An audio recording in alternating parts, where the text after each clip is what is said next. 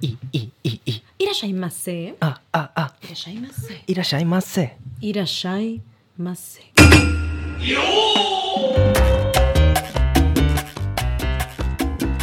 Veníamos conversando desde que llegué a Japón de varias cosas. Y una de ellas es el tan popular en Perú con la cantidad de restaurantes japoneses que tenemos. Y lo voy a decir como se dice en Perú. Ok, adelante Irashaimase. ¿Cuánto swing? ¿Cuánto sabor? ¿no? Es- más, ahorita solamente es audio, pero acabas de ver que he bailado mientras lo he dicho porque no tengo otra forma de decirlo.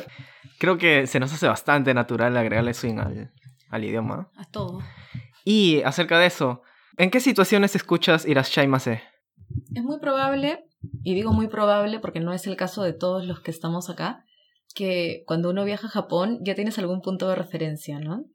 Que puede ser desde que seas un otaku hasta que simplemente ames los makis. Y en cualquier restaurante japonés en el extranjero todos te dicen irashaimase. Exactamente. Y es chistoso porque creo que se, se siente que te están dando la bienvenida. No sabes qué te están diciendo. Creo que es muy probable que las mismas personas que te están diciendo irashaimase Ujú. tampoco sepan lo que te están diciendo, ¿no? Y eh, en algo con lo que bromeábamos, la entonación, o tal vez para un latino, o lo que me está pasando a mí, que para mí el japonés es la anti-entonación. Todo es flat en la pronunciación. Exactamente. Eh, le ponemos, como tú siempre dices, mucho sabor a las cosas. Y mi irashaimase suena como grito de grupo femenino de cumbia. Irashaimase. Ah, ah, ah. Irashaimase. Irashaimase. ¿no? Y de pronto tal vez pierde un poco el espíritu, ¿no? Y Que yo creo que si le aplicamos el significado literal, como que se pierde un poco la magia, ¿no? Del irashaimase. claro. Maru maru. Maru Maru. ¿De dónde crees que viene el irashaimase? A ver. A ver, el irashaimase. No conozco muchos verbos todavía. Estoy como en 20 verbos. A ver, vamos a tratar de sacarlo por el contexto. A ver, a ver. Generalmente te dicen irashaimase cuando entras a un restaurante. Ya, claro. Entonces podríamos inferir de que tiene relación con entrar, ¿verdad? Entonces, irashaimase viene del verbo hairu, Ah, entrar. entrar. Ese verbo sí lo conozco. Esa es la manera respetuosa de decir entrar. El contexto cultural que le han dado acá en Japón es bien interesante. Tú sabes que el espacio personal en Japón es bien distinto al espacio que tenemos en Latinoamérica. Por supuesto, yo trato de no asustar a la gente y no acercarme demasiado todos los días de mi vida. Entonces hay como que un esfuerzo consciente de ser cortés Mm. sin invadir el espacio personal del otro. Claro. Entonces, cuando te dicen irashaimase, que es una forma bastante respetuosa de decirte has entrado, también se puede entender como bienvenida o Entiendo que no es como un bienvenido como el welcome gringo o el bienvenidos como haciéndote notar que nos damos cuenta que es la primera vez que llegas aquí o que estás llegando. Sí, porque en japonés hay otra palabra para referirse a eso, que es yokoso. Cuando te dicen irashaimase, a veces te dicen irashaimase konnichiwa. Ya. El konnichiwa es buenas tardes. Que pero que también se usa como hola aquí.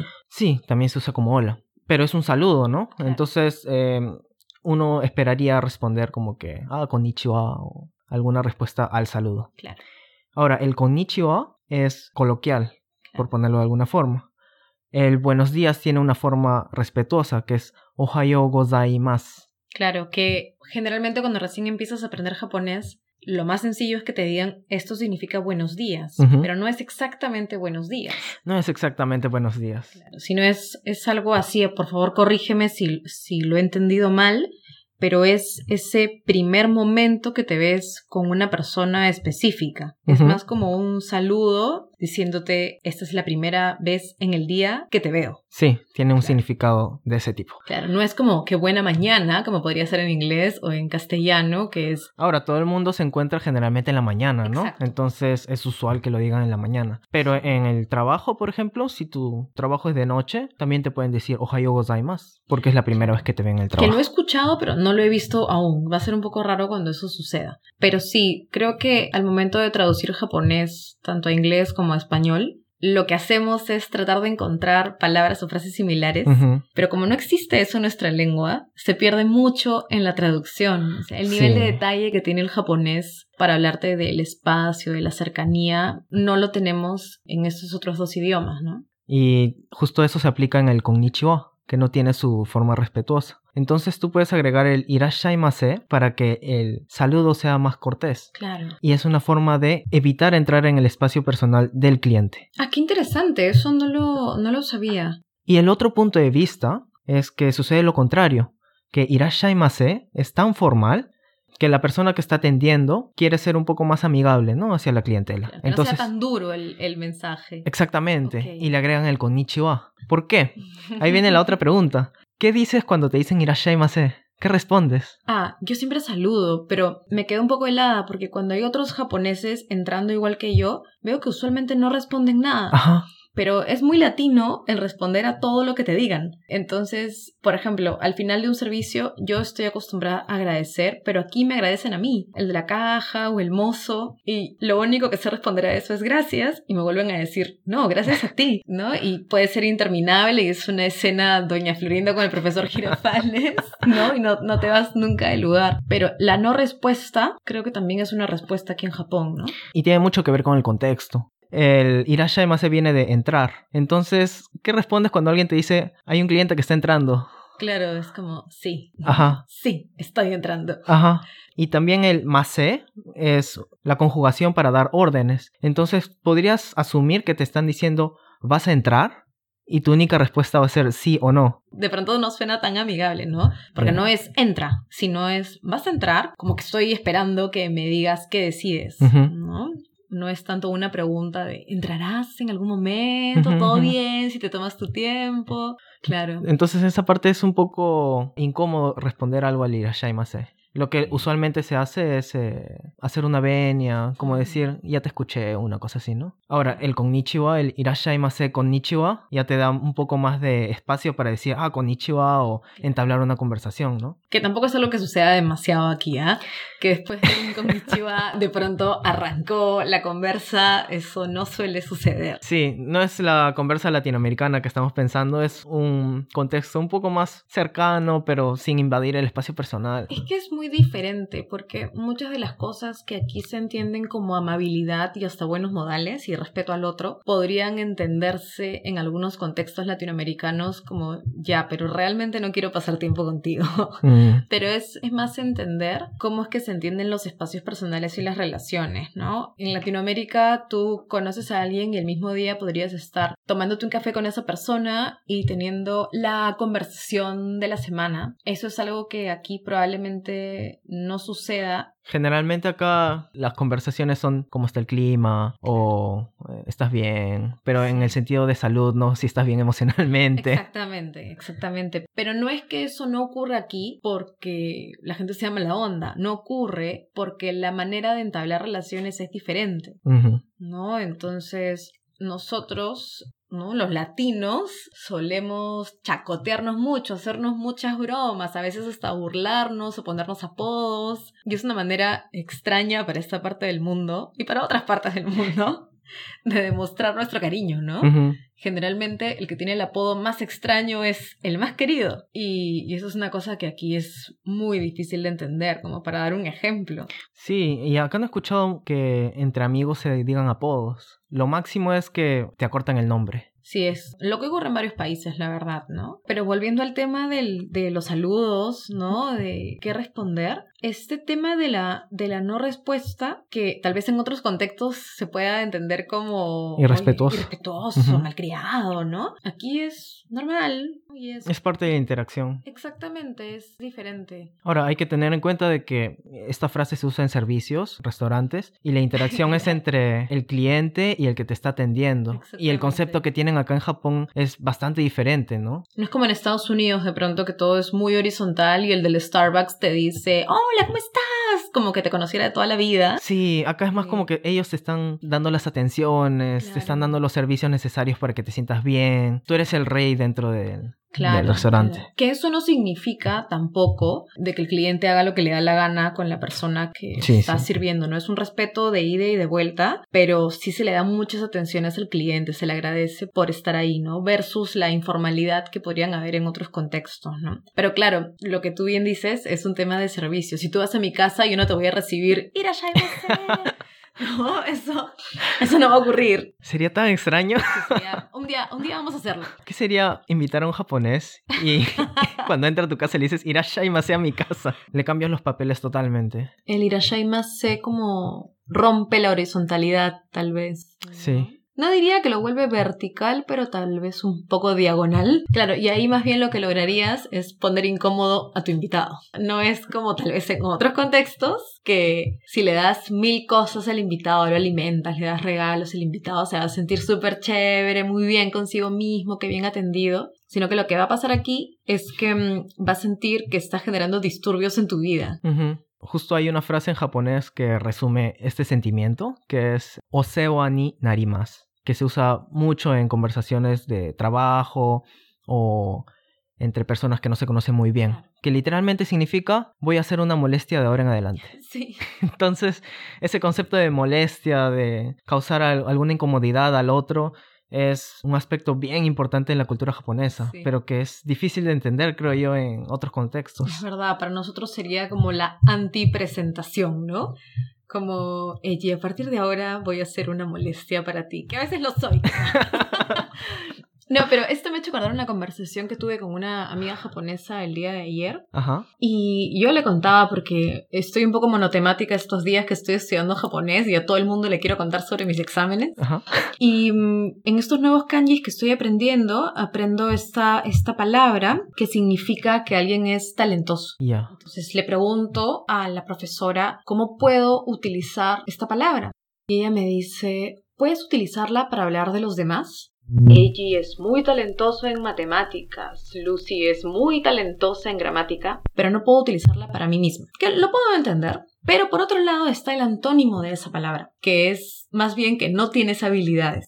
Y me dice, esta palabra no la puedes usar para los demás, pero sí la puedes usar para ti misma. ¿No? Entonces pensaba, dejando los egos y las humildades de lado, que funciona creo en mayor o menor medida dependiendo del contexto latinoamericano en el que estés, eh, pensaba... ¿Cómo haces una venta de ti mismo en este contexto? En Perú, por ejemplo, vas a una entrevista de trabajo y te van a preguntar ¿para qué eres bueno? También te van a preguntar cuáles han sido tus retos profesionales y se espera que tengas la capacidad de saber para qué no eres tan bueno. Pero el marketing personal es muy importante. Exactamente, y saber cómo combates eso, ¿no? ¿Por qué tu lado positivo es más interesante y por qué debemos contratarte? Eso es un aspecto que no he visto mucho en las interacciones acá. Totalmente, entonces es muy difícil porque tú quieres, por ejemplo, participar de algún tipo de actividad, de alguna clase y te van a preguntar, ¿y eres bueno para esto? Yo, la verdad es que me cuesta tanto que usualmente, intento cambiar el tema, o más bien digo que no lo sé, porque si digo que sí, soy muy buena para esto, eh, De pronto suena muy arrogante o... suena arrogante o pienso, ¿será que estoy sobrevendiendo? De pronto Mm. lo que yo realmente pienso es que sí, soy buena, pero no soy la mejor. Pero por otro lado, si digo no, no soy buena, por mi cultura me parece que es inseguro, que estoy dando una, una imagen de mí misma, de, de no creer en, mi, en mis propias Ujú. habilidades o mi esfuerzo. Entonces, para mí aún sigue siendo muy confuso y complicado responder a esta pregunta que va más allá de un tema de lenguaje, es un tema de... de Sí, y eso se refleja en varios aspectos del lenguaje japonés. Solo el hecho de que haya varios niveles de formalidad al momento de hablar, justo lo que mencionaste de yo puedo referirme a otros que son habilidosos, pero no me puedo referir a mí mismo que Sí. soy habilidoso, pero sí puedo decir algo negativo de mí. Sí. Se refleja en la formalidad del lenguaje. Hay lenguaje especialmente para disminuirte a ti mismo enfrente del otro. Sí, eso es alucinante. Y claro, y en la medida en que voy aprendiendo de a poquitos los niveles de formalidad, alucino, pues porque en el contexto en el que he crecido, en una ciudad, en Sudamérica, donde la formalidad es una cosa que se deja para la gente muy mayor, Ujú. o si vas a estar con una persona muy importante en un contexto muy específico, no es un tipo de lenguaje que se use naturalmente todo el tiempo. Cuando a veces mis profesores nos preguntan a los alumnos que somos principalmente internacionales, los que estamos estudiando japonés, ¿cómo es en nuestros países? Claro, yo siento que... claro, El mismo lenguaje para todo. Por supuesto, ¿no? Y veo las caras entre horror, sorpresa y gracia cómo es posible que podamos tener esos niveles de confianza tan rápido. Como que en Perú pasa mucho esto de poner apodos. E incluso es gente que no conoces. Exactamente, o en relación a lo físico, ¿no? O se dice mucho, oye, flaco. Yo he escuchado a mi papá muchas veces llamar a alguien así en la calle que no conoce, oye, flaco, ¿conoces tal sitio? O sea, a veces ni un saludo, ¿no? Y tampoco es que sea falta de respeto ni nada. Para nada, la gente lo toma en plan buena onda, todos muy atentos, pero no hay un, no hay un sumimasen. Eso, en bases regulares, no ocurre. No te pido disculpas por interrumpirte, no te pido disculpas por cortar tu caminata por la calle. Se entiende que es algo natural. Natural y, de ayuda, algo que cualquier persona en cualquier momento podría necesitar. Y ahí queda todo, no hay más rollo. Aquí es diferente. Sí. Creo que esto se refleja bastante en la cultura japonesa y hay una palabra que resume toda esta interacción, que es enryo. Se podría interpretar como abstención o restringirse para no causar molestias al otro. Y es por eso que en la calle todo el mundo te va a decir sumimasen, disculpe por, por haberte interrumpido en, en tu trayectoria, ¿no? Sí. De hecho, ese, ese concepto de no invadir el espacio del otro, más allá del espacio personal, es una cosa que sucede muchísimo acá. Acá hay muchísimo viento. Mi bicicleta suele volar por todas partes. no literalmente, pero suelo encontrarla en el suelo, la pobre. Y una chica que tiene el mismo problema que todos los que montamos bici acá, que a veces se le atraca la cadena o, o se cayó la bicicleta con el aire, se cayó su bicicleta encima de mi bicicleta que estaba estacionada y cuando levanta la bici, no sé qué ocurre o qué golpea, que se caen todas las bicis en efecto dominó. Todo en efecto dominó. La verdad es que ha sido la primera vez que veo a alguien con esos niveles de incomodidad. Se agarraba la cara, no sabía qué hacer, miraba para todas partes, mientras yo comía mis galletas miraba a lo lejos, ¿no? ¿Y por qué lo hacía? No lo hacía por burlona, lo hacía porque entiendo que acá no es como en otras partes que se te cae algo, vas, lo recoges y se lo das a la persona y eso es muy atento. Acá eso es un poco extraño. Ahora, no es que no haya, pero depende del contexto. Totalmente. Entonces, lo que yo no quería era avergonzarla y darle a entender que ella no podía solucionar eso sola, hasta que me di cuenta que realmente no podía solucionarlo sola porque se engancharon los manubrios de las bicicletas con las llantas y estaba tan nerviosa que estacionaba su bicicleta y luego se volvía a caer encima de ella y encima de las bicicletas. Y cuando bajo a ayudarla, le digo, tranquila, eh, comienzo a ayudarla, terminamos de hacerlo todo, me queda mirando con cara de susto y me pregunta si esa era mi bicicleta. Le dije que sí, ¿para qué le dije que sí? Se horrorizó. estaba tan avergonzada, nunca me habían hecho una venia tan extrema y claro, a mí me da ganas de, de agarrarle el brazo y decirle, tranquila, no ha pasado nada, pero claro. Ella estaba en el suelo ya disculpándose. Y obviamente no puedo hacerlo porque no puedes tocar a la gente aquí, ¿no? Y probablemente la iba a asustar o ponerla más incómoda. Entonces, lo único que le dije fue, no, no, y eh, no pasa nada. Porque además es verdad, no fue que ella llegó pateando todas las bicicletas. Sí, y acá el viento es tan fuerte que te va a tumbar. Hasta las personas. Entonces, Claro, me, me, hizo pensar en el respeto es tan grande que hasta las cosas que no puedes controlar son culpa tuya. Son culpa tuya, ¿no? Eres responsable. Lo vi también, una de mis profesoras se, se enfermó en clase, se sentía súper mal y claro, se va corriendo al baño, regresa, todos preocupados por ella y ella más bien nos pedía disculpas a nosotros por estar enferma. Y a mí eso me pareció extrañísimo porque, a ver, yo he dictado clases y lo que hubiera hecho hubiera sido abandonar a mis alumnos con un montón de tareas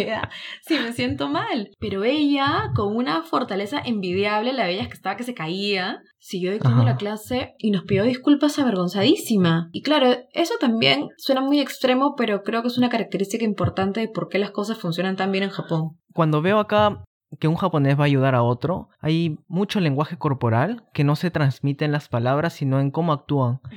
Por ejemplo, si sucede un problema como este y otra persona ve y quiere ayudar, no se acerca a ayudar como que aquí no pasó nada, tranquila y, vas a solucionar el problema, sino van en una actitud de primero preocupación por la persona, ¿estás bien? ¿Te pasó algo? Y luego como preocupación por, oye, sé que esto te va a causar molestias, así que te estoy ayudando, pero no quiero meterme en tu espacio personal, así es que estoy medio cohibido, pero quiero ayudarte.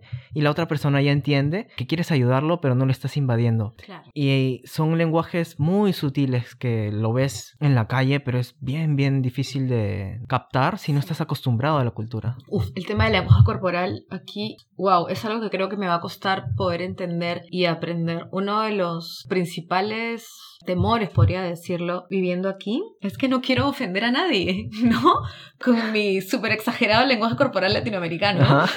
este, algo que me llamó mucho la atención, hace un par de semanas me tomé un tren para Tokio. Ya. Y versus el metropolitano en Lima o el tren eléctrico o muchos espacios de transporte público en el que las embarazadas, las personas mayores o reciben asientos muy rápido o hay alguien que reclama por ellos, ¿no? Asiento para la señora, cosas así se escuchan mucho en Lima. Aquí yo veía personas con tres niños encima, gente mayor y nadie se movía. Ahora, yo tampoco lo hice porque, a ver, corrígeme si estoy equivocada. Antes de venir para acá, vi mucho YouTube. Ya. Y en uno de estos capítulos de, de, latinos que viven aquí, ellos planteaban que levantarte y cederle el asiento a una persona no era una cosa chévere. Que básicamente les estabas diciendo, claramente veo que no puedes estar así y por eso todavía el asiento. Y que lo que había que hacer era actuar de una manera como la que tú has descrito, que tu lenguaje corporal debía ser entre cruce de miradas y medio, medio, me paro y es para ti, pero no te lo digo. Hago como que me bajo en la siguiente parada y al final no me bajo, para tampoco decirle a alguien nada muy directo, ¿no? Porque puedes, lo que tú has dicho, o invadir su espacio o hacerlo sentir de una manera que es exactamente la opuesta de lo que quieres hacer. Sí, eh, he visto bastante eso dentro del tren y en parte sucede eso, que existe la posibilidad de que le estás, de ponerlo de una forma insultando, porque no es capaz de estar en el transporte parado. Ahora, hay una diferencia en cómo lo haces y quién lo hace también. Mm. Por ejemplo, si es un extranjero el que le está cediendo el asiento, lo que van a asumir es que están siendo respetuosa, porque entienden que la cultura occidental es diferente y no lo ven de forma negativa. Debí haberme parado entonces. claro que según yo, si me porto igual, no se van a dar cuenta que soy extranjera. Pero sí, hay, bastantes sutilezas que para uno no lo consideraría falta de respeto, ¿no? Pero sí suele darse. Por ejemplo, eh, retomando el tema de los restaurantes, acá no se deja propinas. Lo cual es un alivio para los que somos estudiantes. Pero sí entiendo que en otras culturas eh, debe ser eh, chocante. Puede ser que le estás diciendo, oye, tú no ganas lo suficiente y yo sí, así es que te estoy dejando la propina. Eso qué fuerte, sí. Y, e incluso cuando dejas el dinero ahí o se equivocaron en darte el vuelto y se dan cuenta, te van a buscar afuera, se van corriendo y te dicen, soy más Y te dan el, el, dinero en la mano. Y es un tema bastante preocupante, ¿no? Para los que están en el restaurante. No es un, ah, ya me estás dejando eh, la propina. Claro, sí, es distinto. Hay cosas que, por ejemplo, el tema de la, propina para mí es más relajado. Porque más bien nosotros en el Perú sí se deja propina, pero no es un claro 10%, 15% como en Chile, por ejemplo, que, que, está más establecido. Tanto así que en los recibos. Ya incluye. exactamente. O ya incluye o te dan opciones para que tú escojas cuál es el porcentaje. En Perú eso no sucede. Usualmente los estudiantes no dejan propina porque no da. Y también el servicio varía muchísimo. Aquí yo veo que el nivel de atención de un restaurante para universitarios es el mismo que el nivel de atención de un restaurante. A ver, no te voy para decir, ejecutivos. Ya, esa es una excelente palabra. Te iba a decir cuatro tenedores, pero estoy bastante lejos de haber pisado uno de esos. Entonces sí, para ejecutivos es la palabra correcta. Y, y, es igual. En algunas ciudades no es igual. Ahora, yo creo que eso de la propina también tiene mucho que ver con la forma en la que ellos piensan que te están atendiendo, ¿no? No es que te estén haciendo un favor, más bien ellos son los que te están sirviendo a ti.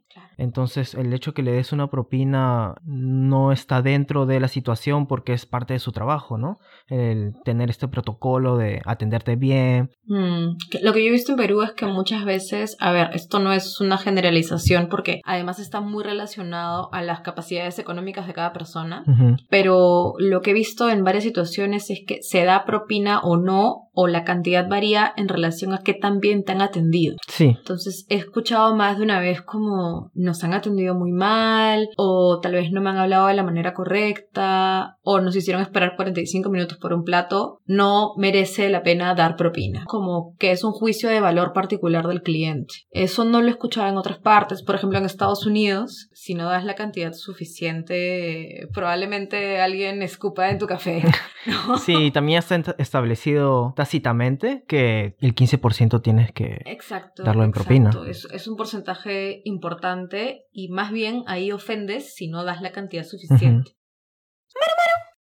Sí, yo creo que el tema de las propinas, como lo entendemos a nivel cultural, está muy relacionado con la cantidad y la forma en la que ganamos dinero. Creo que en muchos países de Latinoamérica los sueldos son tan desiguales Sí. Suelen ser tan abstractos y la inseguridad laboral es tan fuerte que, claro, la propina muchas veces y en muchos contextos es un lujo que no nos podemos dar. Y creo que podríamos ver los otros dos extremos, ¿no? En Japón, en el que nadie espera propina porque es tu rol, es, es para lo que estás. Exactamente. Y todo es bastante transparente en relación al cuánto ganas y cuáles son tus funciones dentro del trabajo.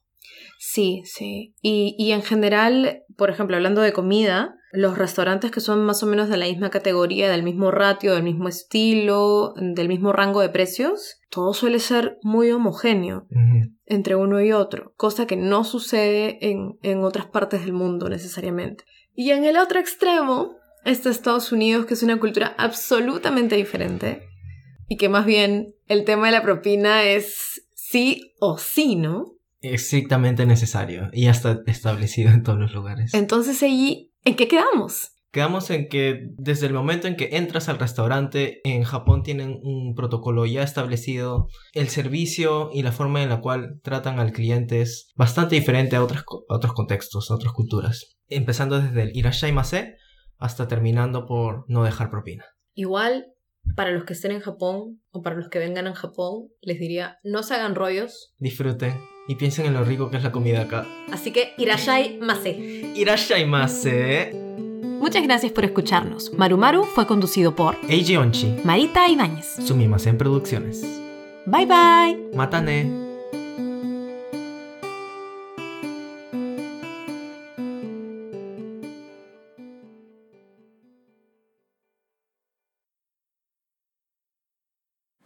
¿Qué pasaron todos los autos? Ahorita viene el grupo de escolares.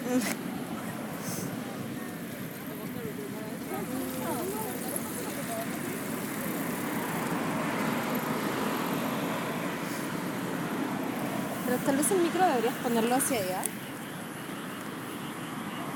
Ahorita que cambie la luz, está.